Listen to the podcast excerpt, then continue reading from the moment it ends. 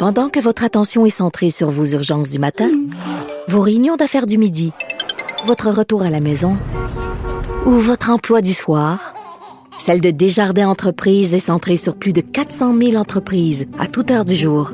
Grâce à notre connaissance des secteurs d'activité et à notre accompagnement spécialisé, nous aidons les entrepreneurs à relever chaque défi pour qu'ils puissent rester centrés sur ce qui compte, le développement de leur entreprise.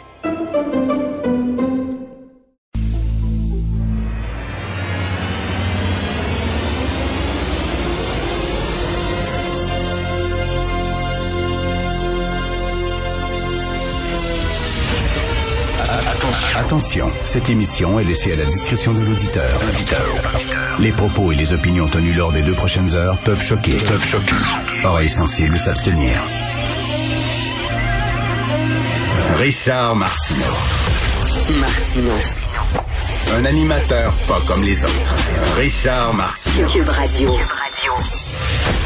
Bonjour, bon lundi tout le monde. Ça me fait toujours rire les Canadiens anglais, ben certains Canadiens anglais, certains médias canadiens anglais, certains lobbies, on l'a vu pendant le, le, le, procès de la loi 21 qui disent qu'au Québec on est on est fermé, on est intolérant, on est frileux, la loi 21 est une loi euh, discriminatoire, la loi 101, etc. Ben non, on est bonasse. On est super bonasse au Québec. Pourquoi vous pensez que les commerçants, les propriétaires de commerce n'hésitent pas une seconde à embaucher euh, des vendeurs et des vendeuses unilingues anglophones. Pourquoi? Ils hésitent absolument pas parce qu'ils savent qu'on se plaindra pas. On se plaindra pas. On est comme ça au Québec. Puis on voit des affiches en anglais. Est-ce que est-ce qu'on appelle le fils québécois de la langue française? Ben non, on l'appelle pas. Ben non, on se plaint pas. Et s'il y a quelqu'un, un anglophone, mettons, qui euh, va souper ou prendre un verre avec huit francophones, ben les huit francophones vont se mettre à parler anglais pour que le gars se sente accepté, pour qu'il sente qu'il fait, il fait partie de la gang. Puis même, tu vois souvent dans ces soirées-là des francophones entre eux autres qui se parlent en anglais pour que le gars puisse comprendre ce qu'ils se disent. C'est ça, les Québécois. On est bonasse jusqu'à l'imbécilité. Vraiment, là. Ah, c'est pas grave, y a rien, là. On est gentil. Pendant ce temps-là, ah, c'est écœurant, les Québécois, comme ils sont fermés. C'est vraiment ne pas connaître les Québécois que de dire ça. Donc, euh, on va en parler un peu plus tard, bien sûr, aujourd'hui. Nos chroniqueurs vont revenir là-dessus, sur ce dossier-là, que fait énormément jaser sur l'anglicisation de Montréal et surtout le je m'en foutisme des jeunes. Je vais en parler un peu plus tard dans mon bloc avec LCN. Écoutez, il fait froid, on reste à la maison, euh, surtout il n'y a pas grand-chose à faire à l'extérieur, tout est fermé. Alors bien sûr, on regarde des séries et hier, c'était euh, la quatrième saison de The Crown qui a débuté. J'ai regardé trois épisodes back-à-back hier avec ma blonde. Et bon, pour ceux qui savent pas, The Crown, c'est la vie de Elisabeth II, reine d'Angleterre. Vous allez dire, mais qu'est-ce que j'en ai à foutre?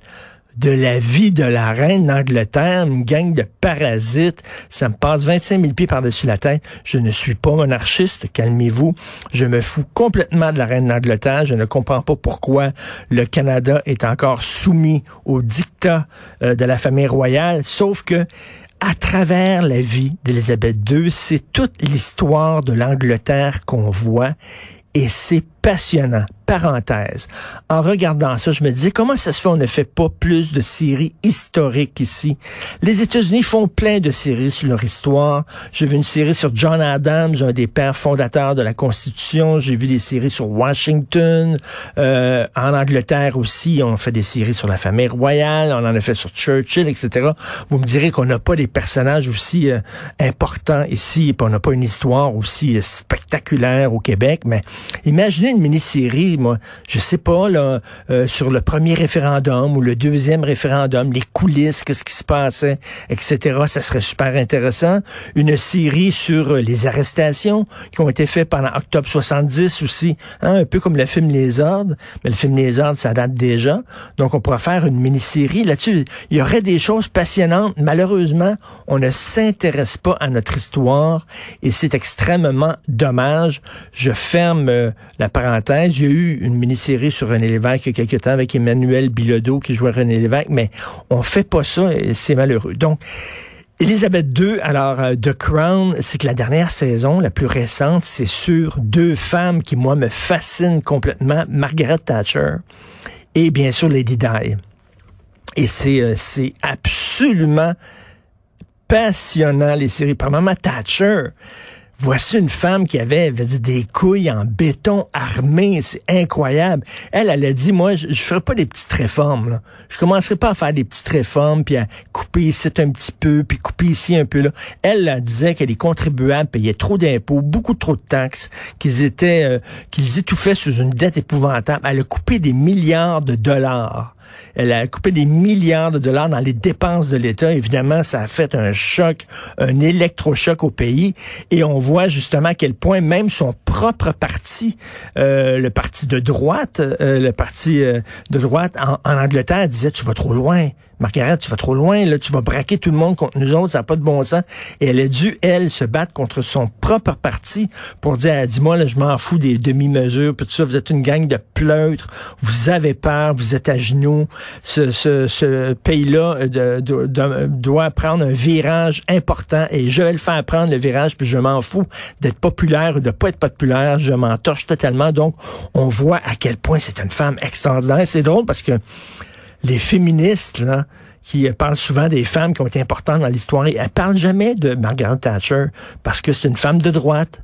Mais bon, OK, peut-être elles ne sont pas d'accord avec les politiques que Mme Thatcher a prises. Il reste que c'était une femme qui avait de la poigne et que tu sois de gauche ou de droite, quand tu célèbres les femmes féministes, c'en était une, ça. C'est une femme forte et elle devait se battre contre tout son parti. C'était tous des vieux bonhommes. Tous des vieux bonhommes grisonnants, puis elle se battait contre eux autres. Très intéressant. Et Lady Di. Alors, la fille qui joue Lady Di dans The Crown, elle lui ressemble, mais c'est vraiment spooky. C'est vraiment épeurant. On dirait que Lady Di est revenue. Et tu vois que c'est une jeune fille qui avait 19 ans. Lorsqu'elle s'est mariée, elle avait 19 ans. Lorsqu'elle a commencé à fréquenter Prince Charles, elle avait, elle avait 18 ans elle tripait sur le rêve, bien sûr, de la princesse et blablabla, mais elle s'est rendue compte très rapidement avant son mariage à quel point c'était une famille de foqués, à quel point c'était une famille de fous, puis à quel point elle perdait complètement sa liberté en allant là-bas. Et à un moment donné, tu la vois, c'est la première fois qu'elle est qu'elle est qu'elle voit, qu'elle rencontre la famille royale, ils sont toutes là, toute la gang de parasites complètement débiles, puis qui n'avaient pas beaucoup de culture. Hein. La famille royale, les Windsor, c'est comme... Euh, c'est des gens assez rustres. Et là, il faut qu'un, faut qu'un, tu y a tout un processus. Il faut que tu te mettes à genoux devant la reine. Mais après ça, la deuxième, ben, il faut que ce soit la sœur de la reine. Non, la reine mère. Puis après ça, c'est la sœur de la reine. Puis là, c'est pas les mêmes gestes que tu dois faire. Puis c'est pas les mêmes. Il y en a une, c'est ma souveraine. L'autre, c'est ma sérénissime. L'esprit de patente, de niaiserie, de salutation complètement débile. Complètement perdu dans le processus puis tout ça. Puis là, les autres font une gueule d'enfer en disant, mais c'est pas comment se tenir. Tu sais, elle, se rencontre rapidement, là. Elle, tout ce qu'elle veut faire, c'est danser, aller dans des bars, avoir du fun, écouter de la musique de l'époque, la musique des années 80 puis tout ça. Puis là, elle est pognée dans un mariage, ça étant plus pas en tout, elle peut pas reculer parce que tout le pays au grand complet est en liesse.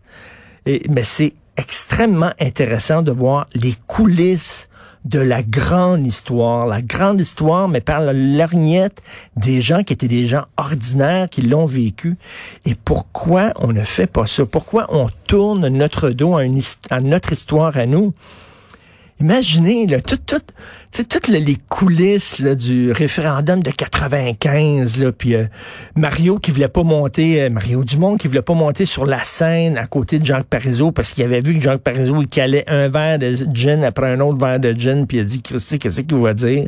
Puis là, les, les, les, propos de M. Parizeau sur l'argent, le vote ethnique, puis tous les soubresauts que ça a fait, puis Lucien Bouchard qui capotait, puis tu sais, imaginez, on racontait cette histoire-là avec de très bons comédiens d'excellents scénaristes, puis au Québec, là.